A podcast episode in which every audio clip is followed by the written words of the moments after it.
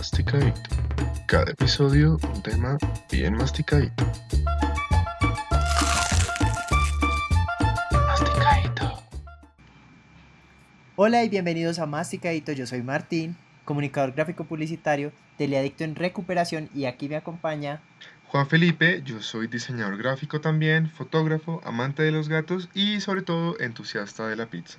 Y este proyecto nace de la idea del interés de dos amigos diseñadores por tratar de resolver mm, los traumas, diría yo, que nos dejaron los medios de comunicación y que de una u otra forma pues nos han hecho quienes somos ahora.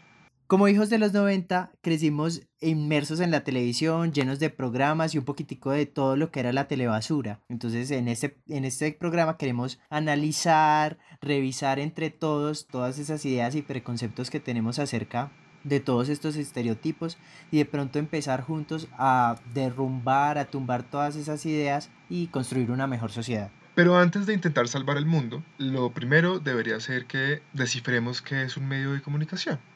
Vamos a lo más básico. Un medio de comunicación es un instrumento o forma de contenido por el cual se realiza el proceso de comunicación. Esto me lo acaba de decir Wikipedia.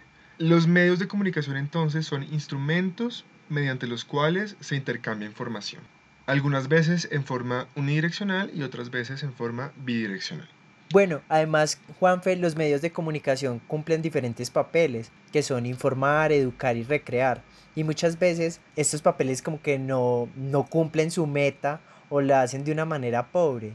Y sí, pobre, pobre porque ayuda a que se mantengan las ideas equivocadas que tenemos, me incluyo, y pues te incluyo a ti también atrevidamente, sobre ciertas comunidades o sobre ciertos tipos de personas o sobre ciertos comportamientos que solamente vemos representados tal vez en los medios, pues de esa forma equivocada es que crecimos viendo ciertas figuras y cierta, cierto tipo de personas siempre dentro de unos papeles y eso pues cuando uno está pequeño le ayuda como a construir su mente y como decir, ve, eso siempre, siempre es así. Por ejemplo, eh, las negritudes como se han representado en televisión históricamente, como esclavos o como personas de la servidumbre. Es raro, por lo menos en Colombia, ver un protagonista de una persona de color, pues siendo el protagonista de la serie, sin que sea un villano o un esclavo. Sí.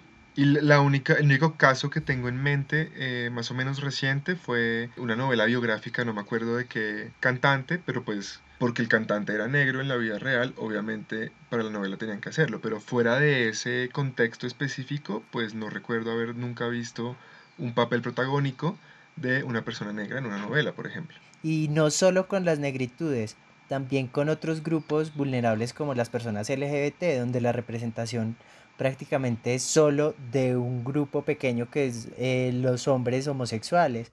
Y esa representación históricamente ha sido como una caricatura. Total, no solamente no se representan a las otras personas del colectivo LGTB, sino que a los que se representan en mayoría, que son los hombres gays, se les representa lo que tú dices de una forma caricaturesca, siempre tienen un cierto amoneramiento, siempre se visten de cierta forma estrafalaria, siempre son el mejor amigo de la protagonista, siempre son o diseñadores o peluqueros o una cosa así, que, valga la aclaración, no es que nada de eso esté mal, sino que eh, pues es como encasillar a todo un grupo de gente en unas conductas que pues son muy, son muy pequeñas. Claro, solo, está, solo hay una única representación de, del hombre gay, sabiendo que hay muchas formas de ser una persona homosexual. Exactamente. Otro ejemplo también que se me viene a la cabeza es pues el tema de la representación de la mujer. Cómo se representa a la mujer, por ejemplo, en las novelas. Digamos que, claro, estamos hablando de los, queremos, queremos hablar de todos los medios de comunicación, pero para efectos de estos ejemplos vamos a referirnos a novelas, que es como lo que tenemos más a la mano y más fácil de identificar. ¿Cuál es el papel normalmente de las mujeres en las novelas? Es difícil, cada vez va mejorando, pero tomó tiempo para encontrar que hubiera, por ejemplo, mujeres buenas que tuvieran cargos importantes o que tuvieran buenos ingresos o que tuvieran una condición social aceptable. Normalmente la que es rica, digamos, o exitosa es la villana. Y la protagonista que es la buena es pobre, es sumisa, ¿no? Como que eh, existe esa, esa, ese estereotipo en el que una mujer cuando es empoderada, cuando tiene sus propios recursos, cuando decide por ella misma, es mala, y la que es buena es una mujer que es sumisa, que es entregada. Claro, y ni que hablar de, de ideas como el aborto o otro tipo de problemáticas que enfrentan las mujeres. La sexualidad de las mujeres es poco representada porque siempre es una mujer pu pura, pura y casa, casi digo puta y casa, pero es pura y casa. Y eso es como el modelo ideal de lo que es la mujer. Entonces creemos que muchas de esas representaciones están equivocadas, también como las, los clichés de las clases sociales. Entonces, ese es un poquitico el objetivo que nosotros tenemos con este, con este podcast. De, Exacto. Pues barrer un poquito la casa y sacar todas esas ideas absurdas que siguen estando en muchos de nuestros hogares. Sí, y que a estas alturas ya no deberían estar, porque bueno, si nos ponemos a pensar, claro, muchos medios de comunicación siguen manteniendo y reforzando estas, estas imágenes y estos estereotipos, pero pues también estamos en un mundo, estamos en un momento histórico en el que mucha gente está tomando conciencia de estas cosas, en el que tenemos pues la posibilidad del internet, en el que ya no estamos supeditados a lo que decidan por nosotros, ¿no? Los medios que mostrarnos, tenemos el control de, una, de alguna forma de buscar lo que, nosotros queramos ver, ¿no? De buscar nuestra propia información.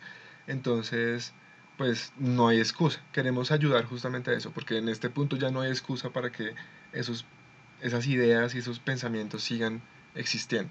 Además que todas estas ideas lo que, lo que reproducen y lo que generan muchas veces es una cultura del odio, que es lo que nosotros queremos realizar nuestra primera temporada. Muy bien.